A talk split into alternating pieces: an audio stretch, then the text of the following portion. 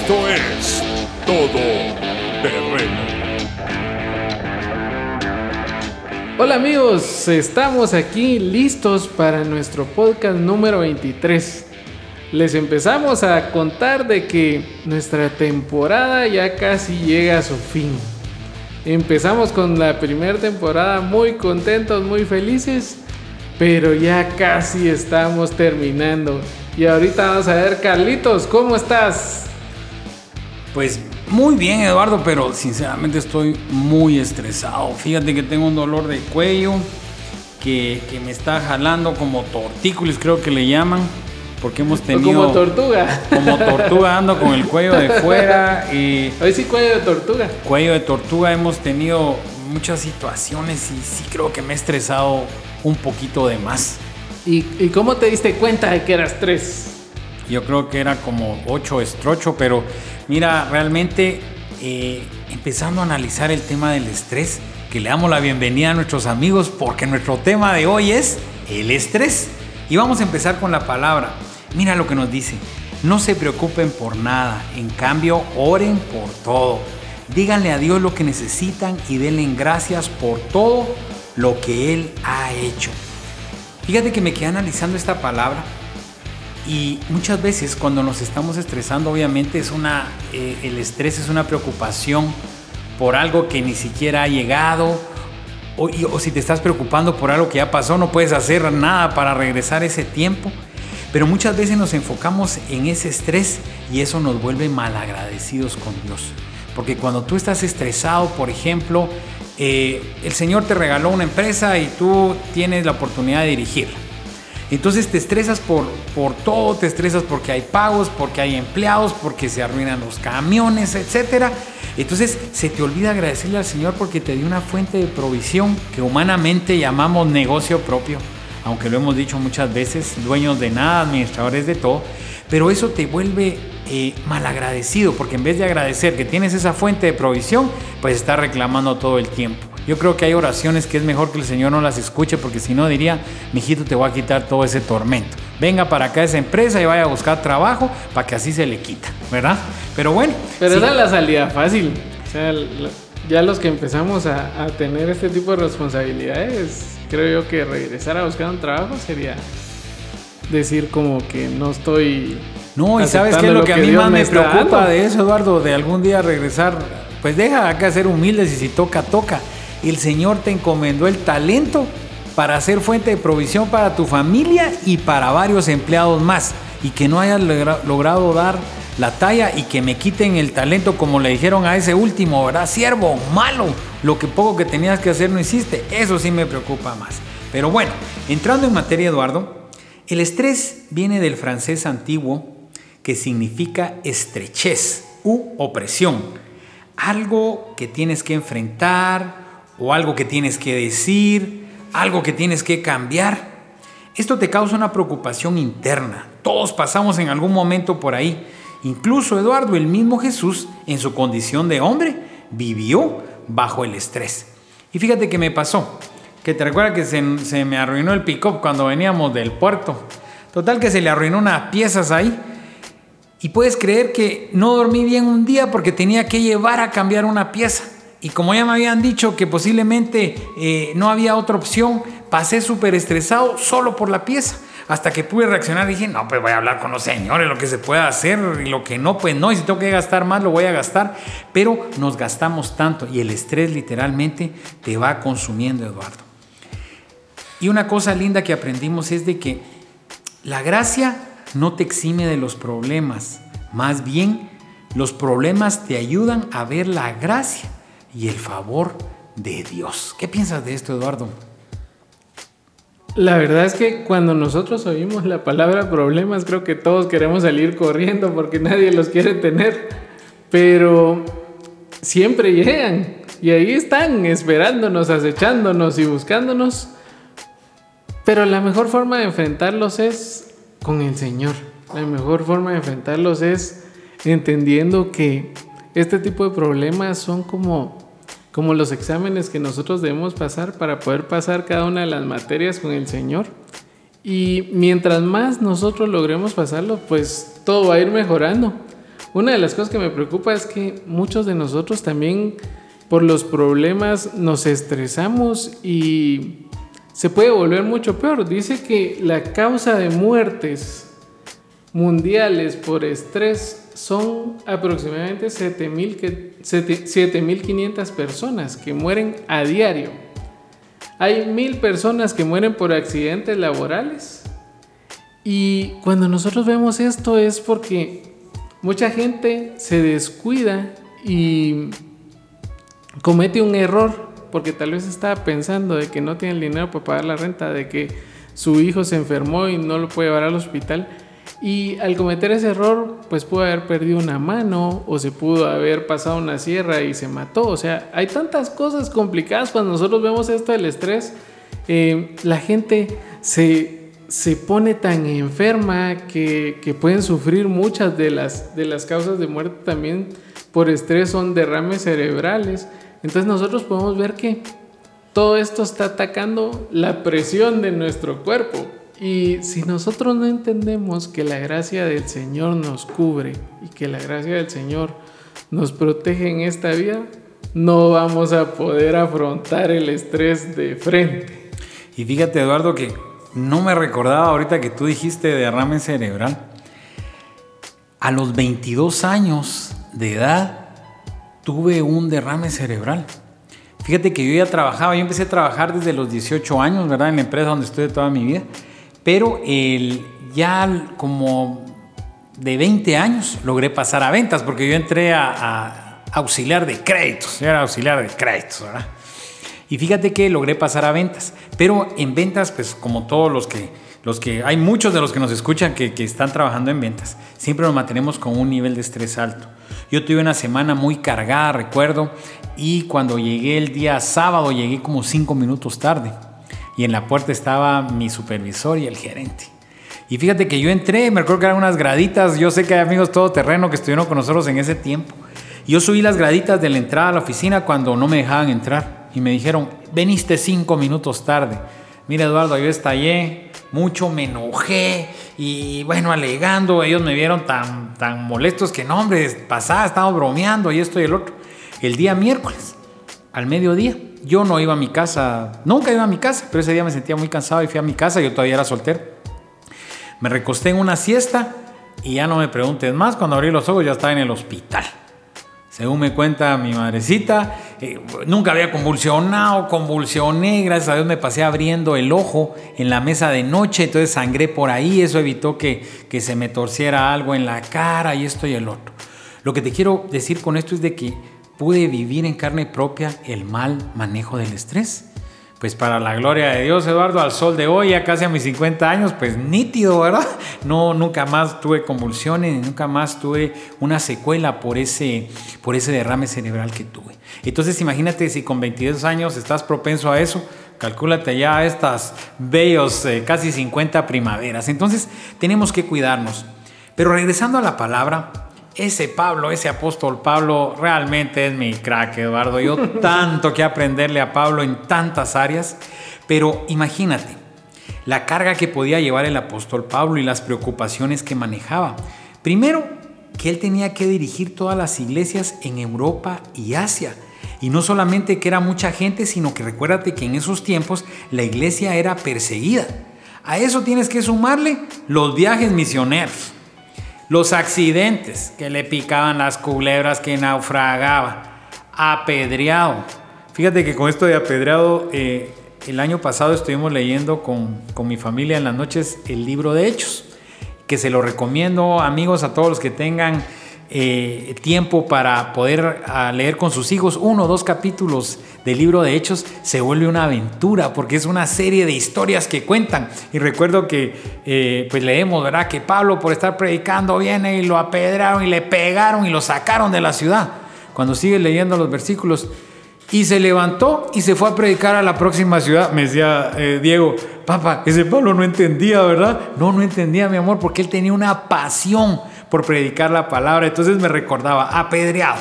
Encima de eso, tenía que escribir para dar instrucciones y para consolar a las demás iglesias. Imagínate el nivel de estrés que manejaba Pablo Eduardo. era un estrés bien grande. Y nosotros a veces nos ahogamos en un vaso de agua. No, y que nos oigan, ¿verdad? Y que nos oigan, porque los problemas que tenemos nosotros son tremendos, Eduardo. Nadie tiene más grandes el que tuyo, los. El tuyo es más pequeño, igual que los de Pedrito son pequeños. Viera los míos, Eduardo. o sea, siempre estamos con eso y eso mismo nos causa estrés. Ahora, No, y empieza una competencia en las charlas. No sé si has oído. ¿Quién está el más fregado, ah? sí. Ah, no, fíjate que yo tengo, tengo problemas de salud. Mira la presión. Ah, no, pero fíjate que yo eh, soy sonámbulo y me caí de las gradas anoche y me quebré la pierna. Ah, no, pero, o sea, se vuelve una competencia entre todo lo malo. Imagínate qué triste presumiendo los achaques. Pero mira qué bonito va el estudio. Tenemos que entender que el estrés realmente no es el problema, Eduardo. El problema es cómo lo manejamos. ¿Cómo puedes sacar cosas buenas de ti? El estrés te puede hacer creativo, te puede dar energía y te puede hacer hasta proactivo. Nos lleva a tomar decisiones basados en fe. Ahora, podría ser un buen aliado para crecer. En estos tiempos que todos vivimos, ¿verdad? A mí ya hasta me cae mal decir que estamos en pandemia, ¿verdad, Eduardo? Porque en realidad ya está muy triado, pero logramos entender muchas formas de hacer negocios, muchas formas de estudiar. Cuando estuvimos eh, en nuestras vacaciones en el puerto, era tan chistoso en las mañanas, ¿verdad? Niños en diferentes salitas que habían, el mío en un balcón y todos recibiendo sus clases. Ya nos adaptamos a eso, ¿verdad? Lo que te causaba estrés, hoy pues medio te va relajando un poco, ¿verdad? Entonces tenemos que entender que no es el estrés como tal, sino la forma en que lo manejamos, ¿verdad? Y hay una analogía muy bonita, el de la, la olla de presión. Realmente, cuando mucha gente le tiene miedo a la olla de presión, yo creo que en nuestras casas, más en algunas, se debe haber estallado y quedaron todos los frijoles en el techo, Eduardo. Pero la olla de presión como tal no era la que estaba fallando. Cuando una olla de presión se estalla es porque fallaba la válvula. Cuando esa válvula se tapaba o no tenía la rotación que era, era tanta la presión que estallaba. Ahora, esa misma presión ayudaba para cocinar. Entonces tenemos que entender, y esta es una muy buena analogía, para entender de que no es la presión, sino las válvulas de escape que estamos teniendo para esta presión que manejamos. Y creo que ahí muchos de nosotros también podemos aprender de que hay cosas que nosotros podemos hacer que nos liberan del, del estrés. Por ejemplo, algunos nos gusta ayudar a la gente, a algunos nos gusta tener un hobby, a otros nos gusta correr. O sea, también tenemos que ver la forma en que podemos liberar esto. Porque, como decía Carlitos, la válvula de escape de la olla a presión solo se libera cuando se medio levanta y empieza el chuc, chuc, chuc. Entonces lo mismo es con nosotros. Cuando nosotros logramos encontrar qué es lo que nos libera nuestra presión, empecemos a practicarlo. Pensando en que sea algo bueno, ¿verdad? Porque muchos también empiezan a liberar, yo les voy a decir, yo fumé mucho tiempo y esa era mi forma de liberar la tensión. Entonces, cuando llegó el momento en que realidad dije, oh no, hasta aquí, tuve que empezar a buscar otras formas de liberarme. Ahí fue cuando leía libros y cosas así. O sea, encontré otros, otros lugares que eran buenos para mí y que no me causaban daño a mi salud. Pero sí creo que muchos estamos engañados en que en el tabaco, en el alcohol, es un buen refugio para liberar nuestro estrés. Y no digamos irnos a cosas más fuertes, ¿verdad? Así como ya cosas sexuales o, o temas un poco más grandes. Entonces, empecemos a buscar cosas buenas para liberar el estrés. Y mire Eduardo, esta acumulación realmente nos puede causar problemas muy grandes. Para efecto de estudio lo vamos a dividir en dos, en dos partes. La implosión y la explosión. ¿Qué significa esto, Eduardo? La implosión te paraliza por fuera. Has visto muchos amigos de que tú los ves muy relajados por fuera, pero internamente están llenos de emociones. Y esto pues los vuelve callados, se apartan, padecen mucho de insomnio y muchos recurren a medicamentos para tranquilizarse. Como tú bien lo decías, pues una pequeña pastilla para dormir, pero resulta que si mañana no puedes dormir, también va a haber otra pequeña pastilla y otra pequeña pastilla. No, y esa vida es complicada. La verdad es que a mí me ha tocado vivir mucho esto. Ahora que toca lo del, lo del insomnio, eh, yo tengo días que duermo dos, tres horas. Trato de esos momentos en, en la noche o ahora lo, me ayuda mucho leer libros y sobre todo que mi día esté cargado de cosas de energía. Tengo que estar acostumbrado a correr por lo menos 3 o 4 kilómetros, uno un día sí, un día no. O sea, sí hay cosas que tengo que hacer para que mi cuerpo se canse y logre por lo menos dormir. No digamos, ya pasé por los medicamentos para dormir, ya pasé por todas estas situaciones, todo lo natural para dormir y de todo modo no me funcionó. Pero encontré esa solución de lograr primero el ejercicio nos cansa, se vuelve una rutina de bien y no se imaginan cuánto nos ayuda en la vida para nuestro día a día. Y segundo, cuando tenemos ese tiempo que no podemos dormir, no lo perdamos buscando cosas malas que ver, porque yo sé que una, dos de la mañana es bien práctico empezar a cambiar canales y encontrar cosas que ver, que nos van a hacer daño. No, empecemos a leer. Podemos leer y inclusive en mi caso yo leo en el, en el, iPad y el iPad tiene un modo nocturno que dicen que es cuento, pero, pero funciona. Y a lo largo de una media hora una hora de estar leyendo, ya viene el sueño. Entonces, busquemos cosas buenas, no nos refugiemos en lo malo, porque a pesar de que estemos pasando este tipo de circunstancias, si nosotros aprendemos a manejarlas, vamos a poder superar este tipo de estrés. Y ahora viene la contraparte. Explosión, ¿verdad? Aquella gente explosiva, activos, enérgicos, controladores y destruyen todo. Lo podemos visualizar, Eduardo, como un terremoto que en segundos derriba el trabajo de muchos años. ¿Cuánto tiempo tardan en cuánto tiempo tardan en construir un edificio y un terremoto en pocos segundos puede derribar todo? Hace unas semanas platicando con un buen amigo que ojalá que, que escuche el podcast, él me decía, y yo le preguntaba, ¿qué tal? ¿Cómo estás eh, en tu casa? ¿Cómo estás en tu casa? Ah, pues ahí con algunos problemitas, teacher. Eh, y lo que pasa es que empezamos a discutir, decimos una cosa, decimos una cosa, otra. Cuando venimos a ver, ya desbaratamos todo. Esas fueron, esas fueron las palabras que yo leí en su mensaje. Desbaratamos todo. Y esta, eh, el recuerdo de este pensamiento de, de este querido amigo también nos lleva a pensar de que enfocándolo en el tema familiar, Eduardo, Muchas veces, qué bueno que explotó porque no le va a dar el derrame, pero le volaste la cabeza a toda la gente cercana que tienes. Y en estos tiempos de pandemia que estás en tu casa. Y de ahí vos estás tranquilo porque te liberaste. Pero, no, pero tus hijos, tus señoras y tal la suegra de visita, todos se quedaron como arañas, todos estresados, pero tú liberado, ¿verdad? Porque no, yo me voy a liberar. Y viene a, a mi mente realmente la palabra que nos dice Eduardo él guardará en perfecta paz aquel cuyos pensamientos en Él persevera. Para el manejo del estrés tenemos que trabajar mucho con nuestros pensamientos, tenemos que trabajar mucho de estar en comunicación con Dios.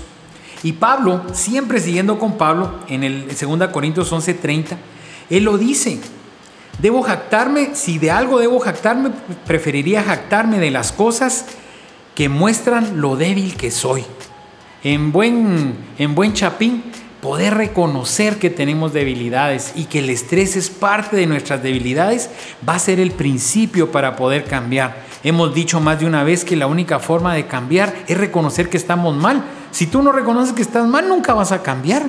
Porque eh, dices, no, pues yo soy explosivo porque así es mi temperamento. O yo soy impulsivo porque así es mi temperamento. Pero no, los temperamentos los vamos a someter al gobierno y al dominio del Espíritu Santo. Ahora, con el tema familiar, demos una, una vueltecita y una mirada. ¿Cómo estamos manejando los problemas actuales en casa, Eduardo? Mira, esta, esta, esta, te voy a poner este escenario y tú me dices si te hace familiar. Eh, estamos viviendo con mucho estrés dentro del propio hogar. Niños en clases virtuales, ya sea que tengan uno, dos o tres en diferentes lugares recibiendo las clases virtuales. La mamá corriendo con las tareas del hogar, porque en muchas casas, por ejemplo en, la casa nuestra que en algún momento había gente que le colaboraba a mi esposa por el mismo tema de pandemia, pues no están llegando. Entonces la señora se nos ha vuelto el ama de llaves, le digo para que no se haga feo, ¿verdad? Entonces está la señora con la tarea del hogar está la señora pendiente de las clases, porque lo hemos platicado contigo más de una vez, ¿verdad? Las esposas están haciendo algo, pero tienen las orejas en las clases de los hijos, ¿verdad? Y qué bueno, bendito Dios, que, que pueden estar ahí, ¿verdad, Eduardo? Pero todo eso calcula que el estrés que maneja. A eso súmale que hay que comer, porque ni modo que no vamos a comer. Luego hay que lavar los platos de comer, pero todavía vienen las tareas que las maestras les dejó. Era un montón de tareas que dejan las maestras hoy que, que, es para que las hagamos nosotros, porque hasta a mí me ha tocado un par de veces llegar a pegar todavía unos vasos de Europor. Yo digo, ¿para qué lo hacen pues, verdad? No, y la parte complicada de que recordémonos que cuando los nuestros hijos iban al colegio, ahí salían al recreo a correr, a brincar y todo lo demás. Ahora en la casa necesitamos ver de qué forma los hacemos correr y brincar también, porque si no ellos también sienten ese estrés de estar encerrados. No, imagínate ellos manejando el estrés. Luego ahora ve este otro cuadro.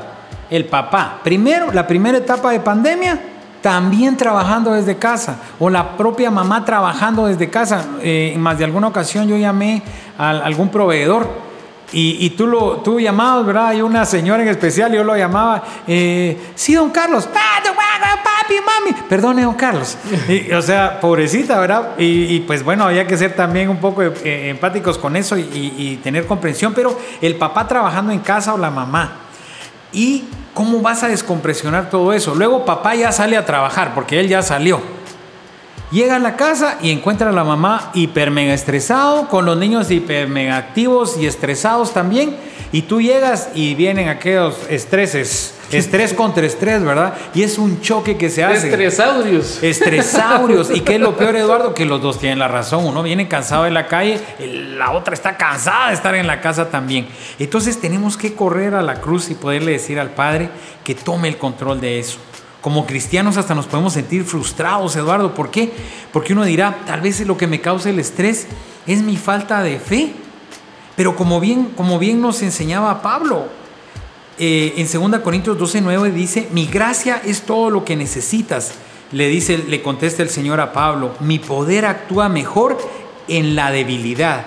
Así que ahora me alegra jactarme de mis debilidades para que el poder de Cristo pueda actuar a través de mí. Solo siendo humildes y poder decir como papá, Padre Santo, reconozco mi debilidad, obra a través de este estrés, que las señoras, ¿verdad?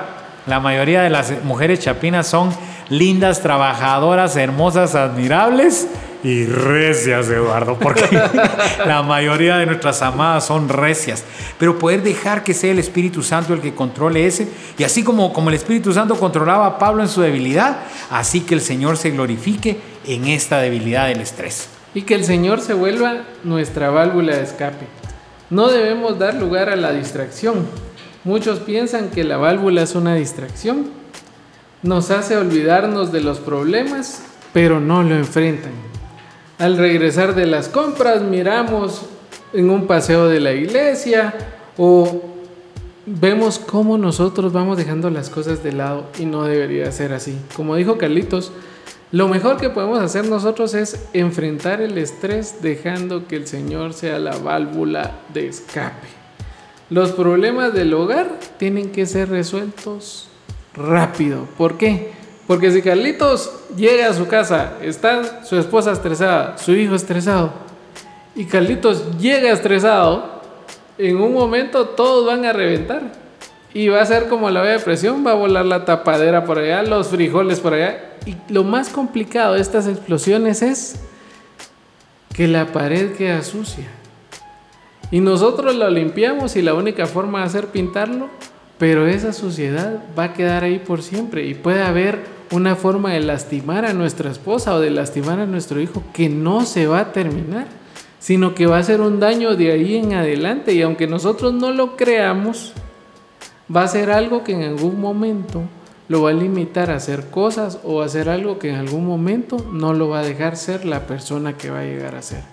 Entonces es muy importante que nosotros aprendamos a manejar el estrés y aprendamos a que hay salidas y hay una válvula en el Señor. Y mira, un consejero matrimonial decía que los problemas de casa hay que resolverlos pronto. Y muchas veces él lo ejemplificaba con una tubería. Tú puedes tener una tubería rota en casa y porque tú te voltees o cierres los ojos, la tubería no se va a cerrar, Eduardo. Y muchas veces pensamos que con los problemas solo viendo para otro lado se van a resolver. Muchos años mi esposa me decía, es que tú pensás de que porque pasa el tiempo se acabó el problema. Yo fui, yo me, me, acuso de eso, ¿verdad? Yo decía, no, hombre, mejor ya ni toquemos el tema ahí que vaya pasado, se les va a olvidar. Y recuérdate que nuestras esposas son históricas, histéricas, o sea, no se les olvida nada. Entonces los problemas que tengamos en casa, resolvámoslos pronto, seamos prestos para pedir perdón y también prestos para perdonar. Y mira Eduardo, quiero terminar con una palabra en Ageo 1.8 que dice así. Subid al monte y traed madera y reedificaré la casa y pondré en ella mi voluntad y seré glorificado, ha dicho, ha dicho Jehová. ¿Cómo te lo desgloso, Eduardo? Y amigo todoterreno. Si tú has tenido problemas en tu casa y, a veces tal vez te has estresado mucho si te ha ido la mano, o tú como sacerdote de casa no has velado por mantener la paz, o tienes problemas matrimoniales que son fuertes y con el estrés se agravan, Mira qué palabra tan linda, Eduardo, cuando en Ageo nos dice subida al monte. Lo que nos está indicando es que tenemos que buscar la presencia del Señor. El mismo Jesús para hablar con Dios subía al monte. Cuando se recibieron las tablas de la ley, se recibieron en un monte, Eduardo. Entonces, ¿qué tenemos que hacer como varones? Buscar la presencia del Señor. Subida al monte. Y luego nos dice, y traed madera. No te dice, tráete árboles. Trae madera. ¿Por qué? porque un árbol para hacer madera tiene que pasar por un proceso, tiene que ser cortado, tiene que ser lijado, tiene que quitarle toda la cáscara y tiene que ser cortado. Hay cosas, varones, amigos todoterreno, que tú vas a dejar, que vas a tener que dejar que el Señor trabaje en ti para poder llegar a ser una tabla. Luego te dice, reedificaré la casa. Al Señor le interesa edificar tu hogar. Y mira, dice, reedificaré quiere decir que varias veces ha pasado. Tú me puedes decir, mira, yo ya lo intenté y otra vez lo mismo, otra vez los mismos problemas con mis hijos, los mismos problemas con mi esposa. Pero el Señor te está diciendo, reedificaré. Quiere decir algo que ya estaba edificado, el Señor lo reedificará. Y mira esta promesa, y pondré en ella mi voluntad y seré glorificado. El Señor se va a glorificar en tu hogar amigo todoterreno, no sé qué tan complicado pueden estar las cosas en tu casa, pero apropiate de la palabra, de buscar al Señor, de dejar que el Señor te procese y Él, Él se glorificará en un hogar nuevo y diferente. ¿Qué tal, Eduardo? ¿Cómo terminamos esto? Súper bien. Me gustaría terminar con algo no para asustarlos, pero recordémonos de que el estrés al único lugar donde nos lleva más rápido es al cementerio. Así que, amigos, nos, nos, escuchan el próximo podcast. Adiós, Carlitos. Nos vemos, Adiós, Eduardo. Gracias. Creo que fue un excelente podcast. Yo creo que ya se me está el cuello, ya se me está aguadando el cuello, Eduardo. ya, ah, ya estoy bien. No va a necesitar neurobión. Qué bueno, porque tenemos que recordar que no es por nuestras fuerzas, sino por lo que mora en nosotros. Hasta luego, amigos. Gracias.